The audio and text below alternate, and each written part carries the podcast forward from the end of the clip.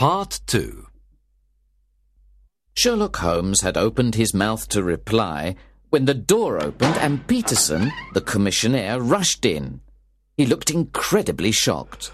The goose, Mr. Holmes! The goose, sir! He cried. What? Has it returned to life and flown out of your kitchen window? said Holmes. Look here, sir! Look what my wife found in its stomach! He showed us a shiny blue stone in his hand. By Jove, Peterson, said Holmes. This is a treasure. Do you know what you have got? A diamond, sir. A precious stone. It cuts glass like butter. It is more than a precious stone. It's the precious stone. Not the Countess of Morcar's blue carbuncle that was stolen, I cried. Precisely so, responded Holmes. And here is the newspaper article that tells the story. Hotel Cosmopolitan jewel robbery. John Horner, a 26-year-old plumber, has been arrested for stealing the famous blue carbuncle from the Countess of Morcar. James Ryder, an attendant at the hotel, said that he had sent Horner to the Countess's room on the day of the robbery to repair a bar of the grate. Ryder said that he stayed with Horner for a few minutes, but then he had to leave. When Ryder returned, he saw that somebody had forced open the Countess's bureau. Ryder called the police, and the police arrested Horner that same evening. Catherine Cusack, the Countess's maid, said that she heard Ryder call for help. She ran into the room and saw the same things that Ryder described to the police. In addition, the police discovered that Horner had already been charged with robbery in the past, but Horner says that in this case he is innocent. His trial will be soon. Hmm. So much for the police report, said Holmes, throwing the paper on a chair. You see, Watson, our little deductions about the hat have become much more important and less innocent. Here is the stone. The stone came from the goose, and the goose came from Mr. Henry Baker, the gentleman with the bad hat which we examined so carefully. Now we must discover Mr. Baker's part in this mystery. To find him, the simplest thing is to put an advertisement in the evening newspaper. What will you say? I asked. Well, said Holmes. Found at the corner of Goodge Street a goose and a black hat. Mr. Henry Baker can have them if he comes to 221B Baker Street at 6.30 this evening. Then Holmes sent Peterson to buy another goose to give to Baker if he came, and to put the advertisement in all the newspapers. I left to work for the day. That evening, when I returned, I saw a tall man wearing a Scotch hat waiting outside Holmes's house. We entered together.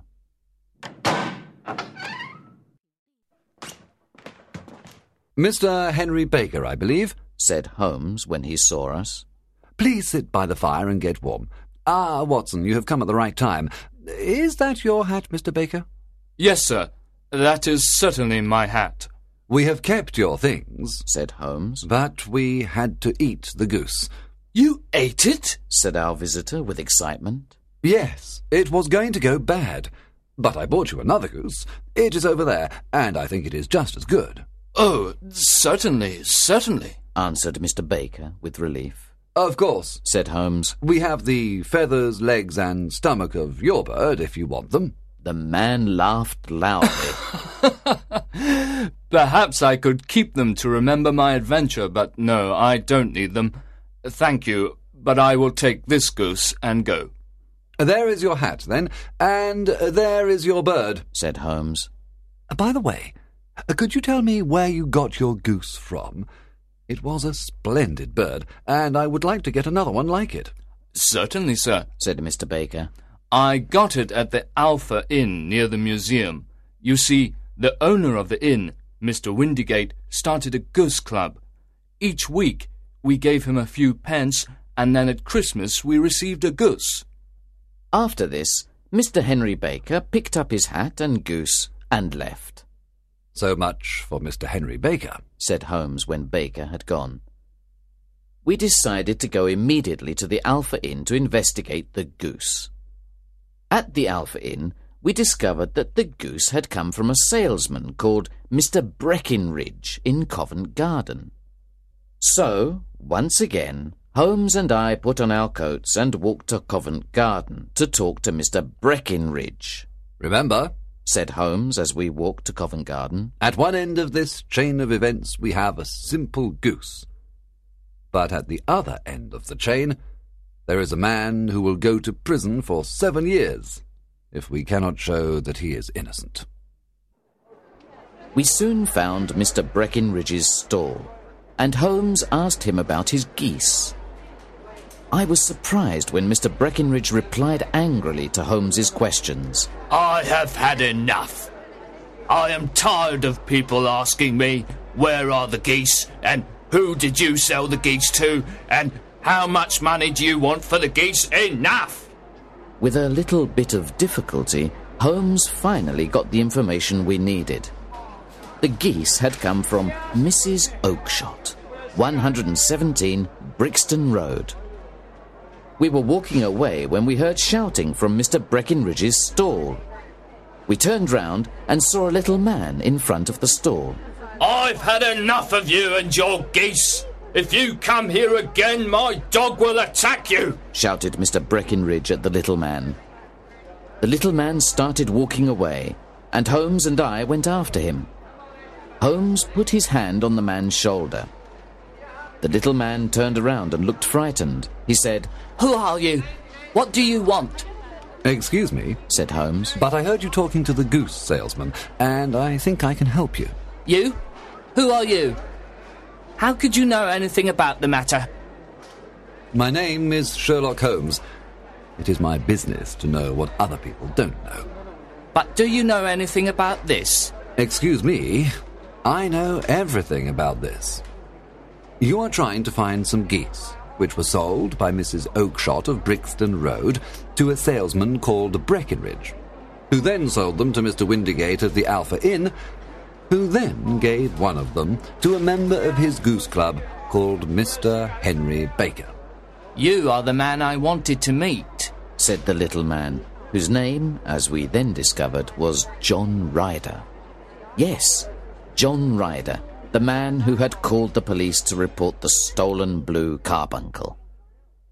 We then returned to Holmes's house to discuss the matter in front of a warm fire. Here we are, said Holmes happily as we entered his room. Now, do you want to know what happened to those geese? Yes, sir, replied Ryder. But you really want to know what happened to that goose, the white one, with a black bar across its tail. Ryder shook with emotion. Oh, sir, he cried. Where did it go? It came here. Here? Yes and it was an incredible bird. I'm not surprised that you want to find that goose. It laid an egg after it died, the brightest little blue egg that you have ever seen. I have it here in my museum. Our visitor stood up and then almost fell down. Holmes took out the blue carbuncle, and Ryder stared at it. He did not know if he should say it was his or not. The game is up, Ryder. I know almost exactly what happened. Because you worked at the Hotel Cosmopolitan, you knew that the Countess of Morcar had the blue carbuncle in her room. It was the Countess's maid, Catherine Cusack, who told me about it. I see, continued Holmes. So you and Catherine Cusack broke the grate in the Countess's room so that Horner had to come and repair it. You knew that Horner had had a part in a robbery before, so that he would be blamed for this one. Then, when Horner had finished repairing the grate, you called the police and the unfortunate man was arrested. You then. Ryder threw himself onto the rug and held on to Holmes's knees. For God's sake, have mercy! Think of my father! Think of mother! It would break their hearts! Get back into your chair, said Holmes sternly. It is easy to say that now, but you did not think of this poor Horner before. I will go away, Mr. Holmes, and without my testimony, Horner will be free. Hmm. We will talk about that next, said Holmes. And now tell us how the blue carbuncle came into the goose, and how the goose came into the open market. Tell us the truth, because that is your only chance not to go to prison. Ryder moved his tongue over his dry lips and began his story. I will tell you exactly what happened. After I had the blue carbuncle, I was terrified. I did not know where to go. I thought I saw the police everywhere. Finally, I decided to go to my sister's. My sister married a man called Oakshot and lives on Brixton Road, where she fattens geese for the market.